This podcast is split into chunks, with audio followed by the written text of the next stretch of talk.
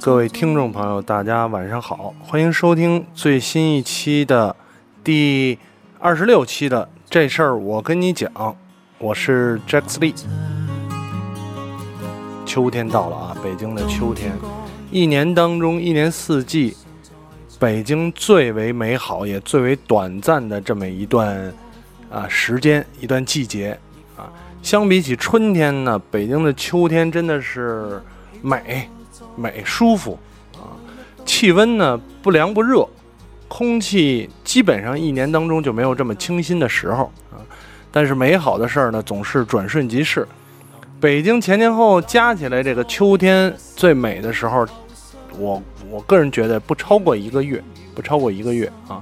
这当中呢还夹杂着下雨和这个秋老虎，所以一个月的时间大家还是要珍惜。珍惜这一个月。当然，这个秋天了，呃，有的聊播客的五周年，差点说成四周年啊，五周年也选在了秋天这个北京最美的时刻。今年啊，呃，时间上我们已经定了九月二十四号。九月二十四号呢，会在三里屯的一个啊复调的书店。书店名字叫复调啊，呃，之后我们会放出详细的这个计划和地址啊，将举行有的聊播客五周年的线下聚会啊，呃，因为这么说呢，是因为我相信大多绝大多数收听这事儿我跟你讲的听众啊，都是来自有的聊的听众，啊，当然还是上次说那话，有没有真的是完全？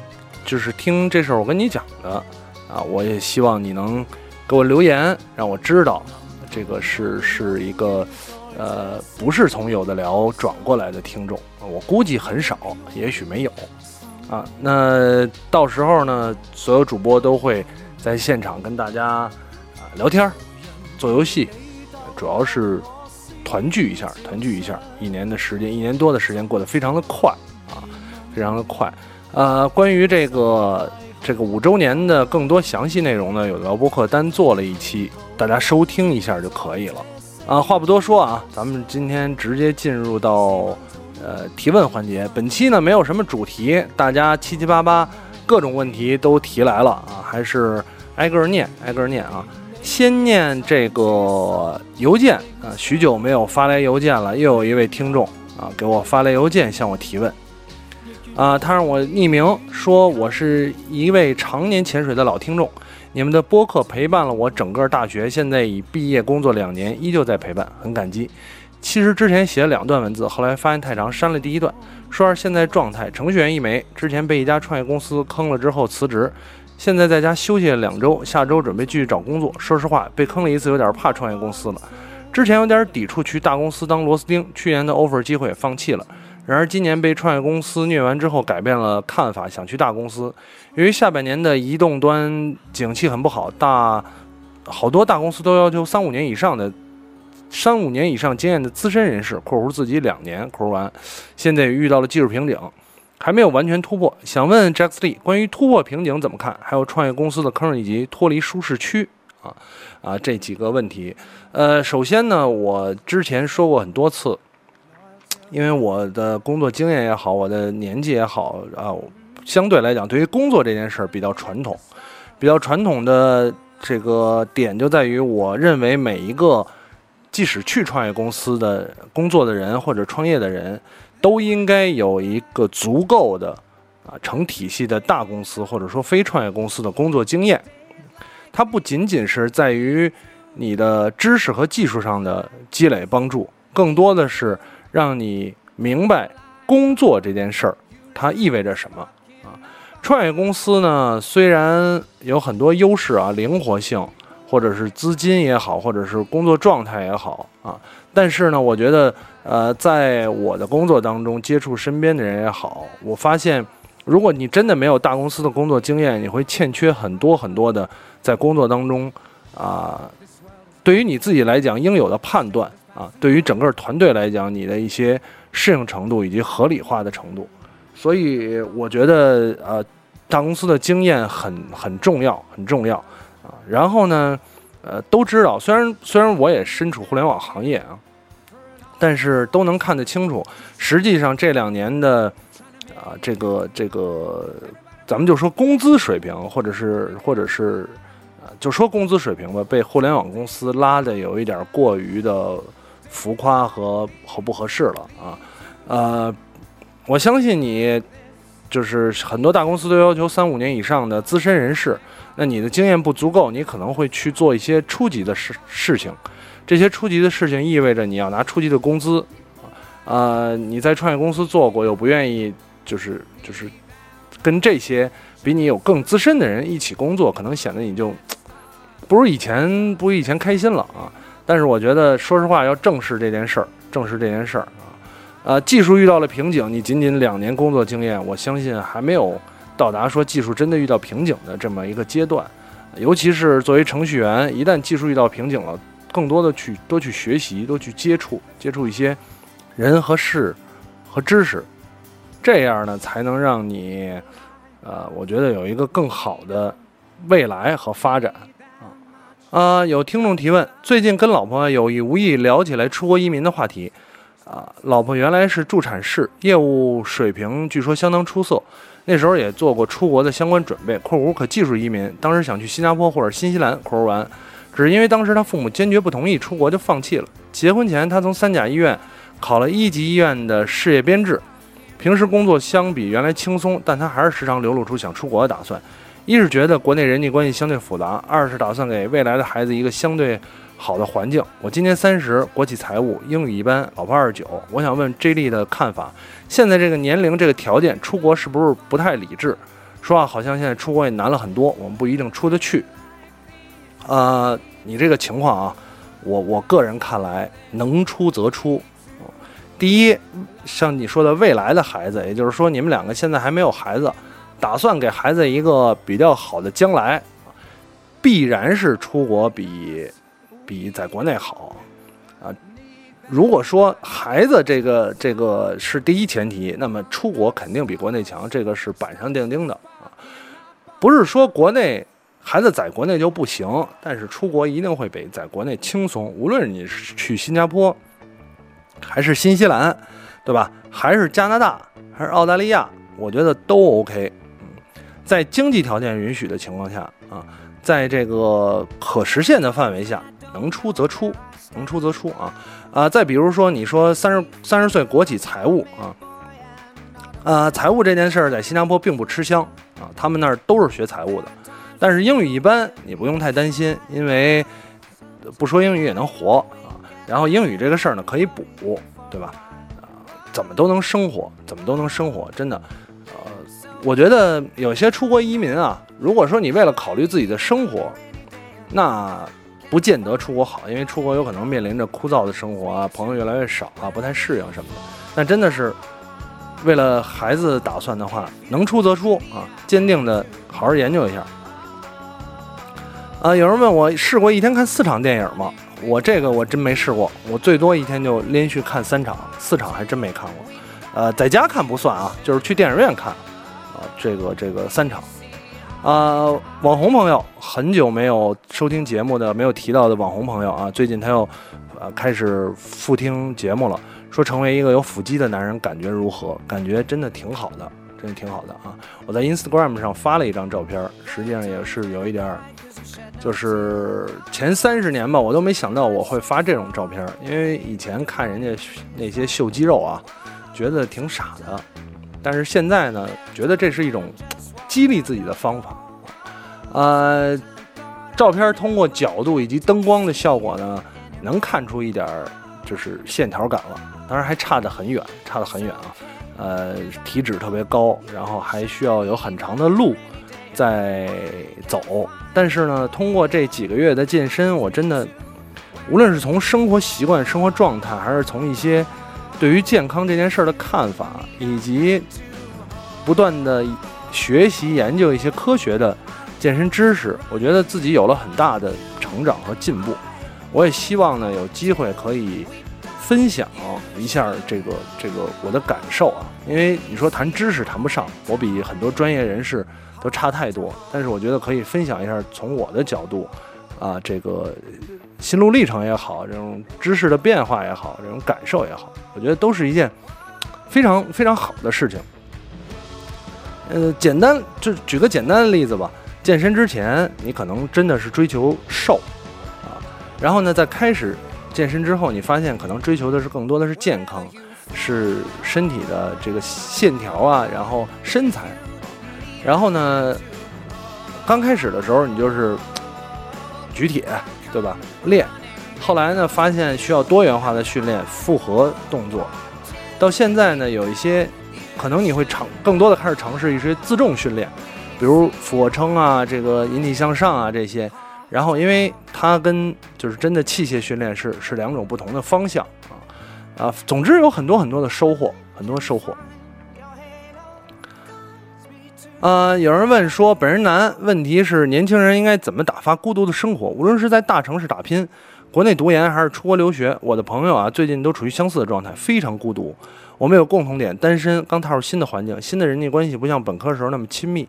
每当忙完回到住处，总感觉整个世界就剩下自己一个人。作为新加坡留学党，我属于这群孤独患者里比较严重的。我考证，我学习，我买手柄玩非法，我去参加，呃，socialization，去去一个英文我不知道什么东西啊，和阿森纳球迷看球啊，去试着撩妹。大学本科期间了解了我的朋友。都觉得我是个浪子，但其实我寂寞的像条狗。不知道为什么，现在快乐好难。做这些事儿不会让我感到归属感和安全感。可能恋爱是一个好的方式，但也不是说谈就谈。不知道 J 莉大哥呢能给些什么建议啊？呃，首先啊，每一个人都是孤独的，无论你恋爱与否，无论你身边有朋友与否，你每一个人都是孤独的。你应该学会接受这种孤独，同时呢，呃，利用个一个人的时间。去做一个人才能做的事儿。你比如说，你说回到住处，感觉这个世界上就剩下一个人，我觉得这是这是不一样的点了啊。有可能你觉得这个世界上就剩下一个人的时候，你觉得无聊、空虚、寂寞。但是有些时候，包括我有很多的时候，感觉这个世界上就剩下自己一个人的时候，那是你最为放松、最为自由、最为开心的时候。你可以思考。可以看电影视，可以玩游戏，可以做任何的事情，可以吃饭，可以不吃饭，可以做饭，任何事情。这时候，你只有这个时候是不被打扰的，是不需要考虑其他人，不需要考虑工作，不需要考虑人际关系啊。我觉得学会享受这个世界上只剩下你一个人的时光，这个是最好的。反而你不断的去搜索，不断的去啊尝试撩妹也好，不断的去跟其他人、陌生人混在一起，越是啊通过这种方式，越是在结束之后，你会感觉到空虚，感觉到啊寂寞，感觉到孤独。所以我觉得啊，从上学期间，因为上学的时候你始终是群体生活，那么你有过多的群体生活，每天上课。啊，宿舍吃饭都是一群人在做，刚从这样的生活拔出来，而且是十几年的这样的生活拔出来，必然有一个很长的接受过程啊。我觉得慢慢的，然后包括工作也好，包括你的兴趣爱好也好，慢慢的呢开始接受这件事儿，同时学会如何去在两者之间切换，对吧？如何能有朋友的时候很正常的、很很放松的啊面对朋友。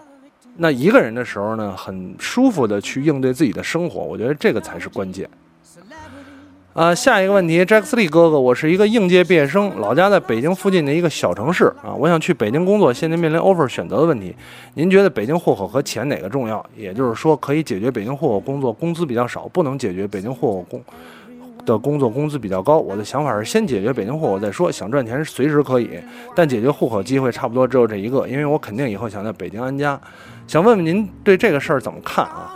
啊，首先我得说背景，我是一个北京人，我天生就有北京户口，所以呢，呃，再加上我没有钱，我也不打算要孩子，所以我觉得北京户口就是一坨屎啊！它还没有驾照对我来说重要。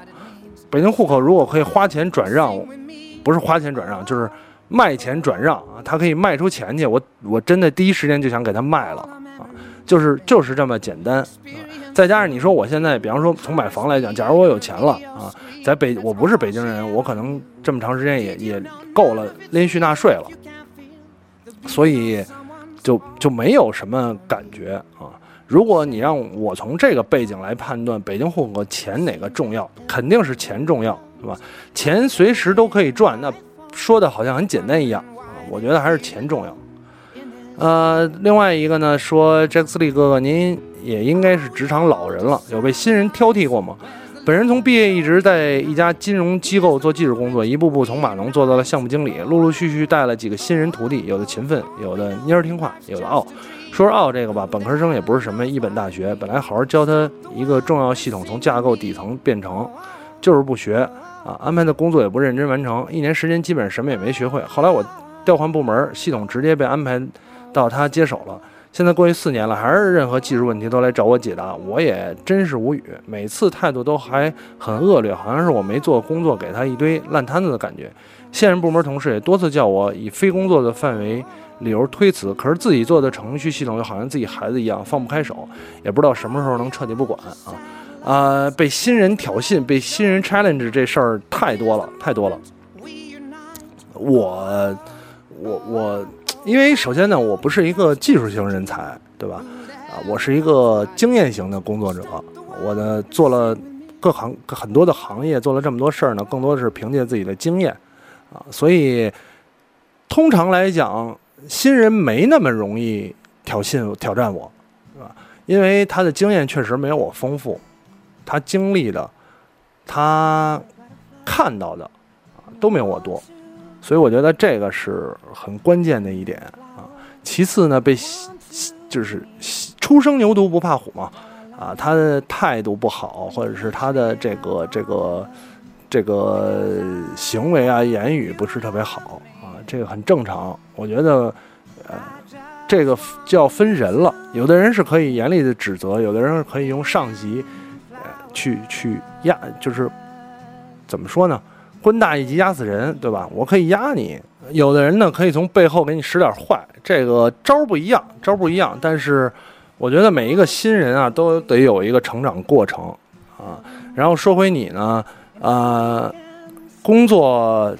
当然，我明白你这种自己的系统好像自己孩子一样啊，但是，呃，无论是对他好、对公司好，还是对整个工作好，你该指出的地方、该不管的地方就应该不管啊。这我觉得是对别人负责，对整个公司负责啊。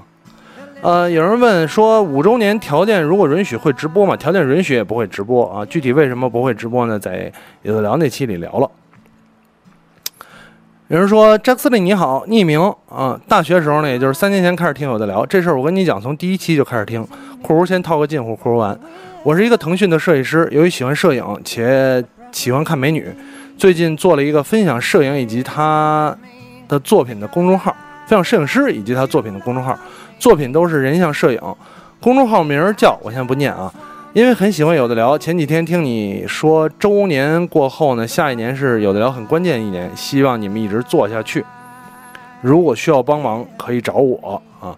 很喜欢这个摄影的一位朋友，啊，我我之所以没念这个公众号名的原因是，因为你做的是分享摄影师以及他作品的公众号啊，人像摄影，但是我不太确定你是不是已经。就是所有的都都有授权啊，如果是的话，如果是你跟这些摄影师合作，那呢，呃，你再给我发个信息，我会在用文字的形式也好，问用这个节目的形式也好，推荐你的公众号啊。我觉得首先保证这一点吧，因为我不太确定。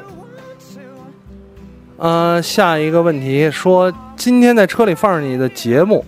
老婆听了一会儿呢，开始吐槽你的语速太慢，我才发现原来是我已经深深习惯这个速度。节目已经到二十五期了，时间好快。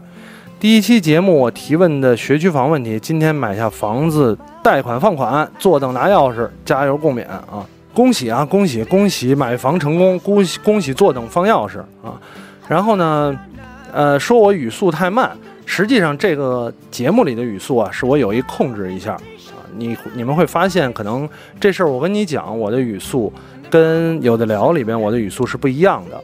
为什么呢？因为啊，更多的时候这个节目是我一个人在说，我会回答听友的问题，我会表达观点。我觉得语速太快啊，会有一些听起来过于内容含量过于多的感觉，所以我才刻意放慢语速啊。比如呢，我可以念你这段话，说今天在车里放着你节目，老婆听了一会儿呢，开始吐槽你语速太慢了，我才发现原来我已经深深习惯这个语速了。节目已经到了二十五期，时间好快。第一期节目呢，我提问学区房的问题，今天买房子贷款放款，做到拿钥匙，加入共勉哈，好嘞。然后呢，我跟你说了，我要加快语速，加快语速呢，希望你让你老婆也听这一段，看我语速是不是还是特别慢啊？同时你会感觉一下这种快速的语速是不是能接受？比如下一个听友。啊，提问呢，就是说我希望有的聊能坚持下去。最近更新都不积极了，我明白啊。主播每个人都有自己的生活，但是毕竟呢，我从有的聊开始听播客的，你们这么越来越慢的更新，我有点担心啊。你担心，我们也担心。但是呢，事实就是如此，因为呢，每个人的生活都事儿越来越多，工作也越来越多，越来越忙啊，更新起来凑一块儿都难了，别说更新了，对吧？说啊，杰克斯利叔叔（括弧二三三三三三括弧完），你好，我是一名刚毕业混迹帝都的本科生，经老师介绍进入某知名大学（括弧清华大学建筑学院），求你们，你让我求你，为什么还括弧的一个工作室？啊，同事个个都是牛人，大家相处也很愉快。万万没有想到，由于各种原因，工作室面临着种种人事变动，核心成员相继萌生了离职的念头，明年可能面临散伙的局面。想问问 J X 利叔叔，明年散伙，除了把这儿当做下一份工作的跳板，有没有可能积累一些更多其他无形的资源，比如人脉或者智慧？最后感谢您的倾听，祝好啊！这个听众，这个听众呢，我也回给他了。我说，给你举个例子，现在你租了一套房，房东告诉你，明年呢，我这套房就收回了，你就一年的时间了。我想问你是继继续呢，在这个房子上投放精力，把它装修的，哎，留下很多美好的记忆，还是赶快去找一个更合适的房子？啊，刚才这种呢，提 提高了语速，我个人觉得我可以接受，但我相信很多听众听起来会有点累啊。咱们还是回到这个这事儿，我跟你讲的正常语速。嗯，啊，匿名谢谢说 Jax Lee 哥哥听了很多你的节目，第一次留言，我想请教你一个问题，听听你的想法。在这个忙碌的社会当中，我们都是平凡的工作着，赚着正常小白领的工资，撑不死，饿不到。每天回到家，不知道自己今天是怎么过来的，日复一日重复同样的工作，感觉人生好无趣，就整天想着换份工作是不是好一点，生活会有趣点。括弧其实还是钱赚的不够多的原因。括弧完，哎，你说的这点很对啊，总想着只要赚得多了，就算无聊的工作也应该能撑下去，所以下班后就非常的烦躁。之前玩实况二 K，现在因为毕业了，没有志同道合的同学一起玩，而慢慢也不爱玩了。你说怎么改改调整心态，积极去生活呢？括弧已经在健身和看电影调节。括弧完，但是一闲下来又开始胡思乱想。好吧，我就是吃好无聊，随便一问。如果杰克斯利觉得无聊，就别念了。最后祝 J 莉哥哥身体健康，一切顺利啊！我觉得这个听众你所面临的这个事儿呢，是很多很多人都会面临啊。然后呢，不同的阶段都会面临。我也有很多的，你像你很多的阶段像你这样重复着啊。但是生活呢，大多数人的生活，当你有追求的时候，那。不会永远一成不变，你会发现过一个阶段，你的生活变成了另外一个样子啊！你努力去改变，无论是谈了一份恋爱也好，还是说在工作当中完成了一个新的项目也好啊，还是说你的，咱们说简单点，还是说你的健身，对吧？你的二头肌啊，面积又大了，对吧？你的上臂围又宽了啊，胸肌又厚了，我觉得这些都是一点一点的改变啊，这些不能说无聊，不能说一成不变。你你你追的剧又发展到了新的什么程度，对吧？不要每一个人都追求完全不一样的人生，完全那种天马行空啊，什么极限运动啊，出去旅游这样的，也不要说我去换工作啊，然后挑不断挑战自己，对吧？在工生活当中的小细节啊，然后呢，有人说了不起的 Jack Lee 特别不爽的时候怎么集中？注意力工作，括弧你你说真的相信我，相信我好吗？的时候太逗了啊！念的话不要念名字，括弧括弧括弧完括弧完两个括弧完啊啊！特别不爽的时候怎么集中精力？这事儿真的难倒我了。我特别不爽的时候也很难集中精力。我觉得先把这个不爽的事儿处理了吧，这样可能会好一点。真的真的。呃，有人说我是一名大学生，现在开始想健身，之前完全没有接触过，我应该怎么样开始啊？先谢谢了。刚才聊了一点健身的东西，我觉得怎么样？呃，怎么样开始动起来？先动起来啊啊！从基础的基础的一些东西开始，先给自己制定一个目标，然后呢，照着这个目标一点一点去努力，在一点一点努力过程当中，你会学到，不断的学到应该学的知识，纠正应该纠正的错误。呃，有人说杰克斯利你好，问个教育问题，我想听你想法。假设让你回到三岁，抛开经济问题，你会选择应试参加应试教育高考，还是选择国际幼儿园、国际学校出国？谢谢啊啊！我我说回到三岁的时候，这个事儿我有选择权吗？假设让我回到多少岁，我有选择权？还有一个人问户籍，说杰克斯利大哥，最近不是北京户籍制度改革了吗？想必这会影响很多应届毕业生找工作的方向。括弧因为新制度可能消除了一些国企、央企、研究所能够落户这一优势。括弧完，大哥谈谈对应届毕业生在北京找工作以及北京对户口外来求职者在北京发展的看法啊。关于本人在北京通信 IT 相关专业研究生在读，一年后才毕业。户口这事儿，刚才刚才我我我说了一下啊。我对，因为我是北京人，所以我真的对户口这件事没有什么概念。我同时也欠缺了很多代入思考的可能性啊，这个点儿挺挺不好意思的，挺不好意思的啊。啊，有个听众问了啊，有个听众问的这个又是感情问题了啊。呃，他说：“J 莉你好，求匿名。关于啊男处女非处，男方必找不，你怎么看？这个一开始啊。”我不知道什么意思，后来我特意搜了一下，原来是啊阿雅娃娃这个这个说的啊，大概的意思就是，呃，这个这个处呢，有可能是第一次处男处女啊，有可能是呃谈过恋爱没谈过恋爱啊这件事儿，呃，我怎么看啊？我觉得这事儿怎么看？不好说怎么看，我觉得你阿雅娃娃说的挺好的，挺好的啊。我我本身很不理解所谓的处女情节，没听说过有没有处男情节啊。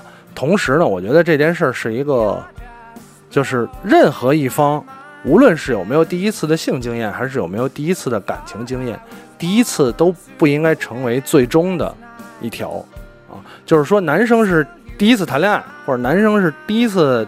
是处男啊，有了第一回之后，一定要有第二回，你才能不断的进步。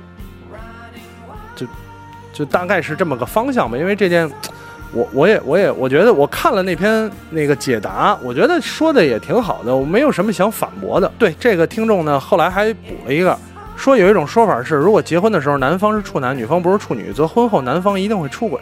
这种说法在心理学上有依据吗？想听你作为一个成熟男士的想法。谢谢啊。啊，如果说到这儿的话，我觉得出轨这件事儿啊，就是，呃，不一定说在心理学上有没有依据，因为我没有整个研究过这种这种婚呃婚姻心理学，或者是这种所谓的所谓的处男处女的心理学啊。但是我觉得男方一定会出轨，在于你第一次认识到这个世界啊，你总会想多认识一下，对吧？如果结婚的时候男方是处男，说明他从来没有过性经验，啊，当他第一次有性经验之后，啊，他天生的这种想法一定会，那是不是所有的性经验、性的过程都是一样的，对吧？啊，这个这个这是我觉得这是一个追求好奇心、追求生物本能的一种一种想法，所以很有可能说，啊，有机会尝试。与别的女性发生关系，啊，觉得是一个更有吸引力的事儿，所以我觉得还是说刚才那个最好在结婚之前啊，不要说这是你第一段感情，这样很不好，因为你还没有见识过这个世界到底是什么样啊，你没有跟不同性格的女性相处过，你就没办法作为一个已婚人士来。知道来明确你要做的是什么，是是什么，你的身份是什么，对吧？你要担什么样的责任？大概大概就是这个这个我的想法吧。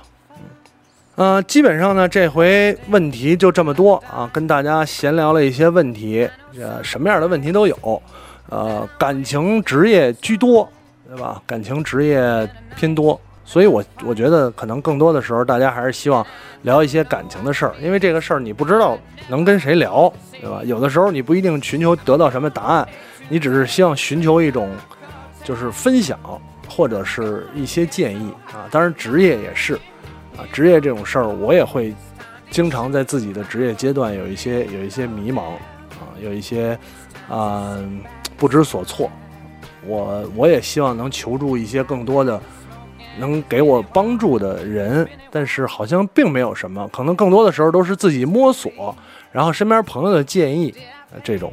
所以，如果你有什么其他相关的问题啊，欢迎向我提问。这个关注我的公众号啊，已经改名了，叫这事儿我跟你讲。所以你搜索这事儿我跟你讲就可以关注公众号。然后呢，欢迎跟我互动啊！当然了，也欢迎关注有的聊播客五周年的线下活动。咱们下期节目再见。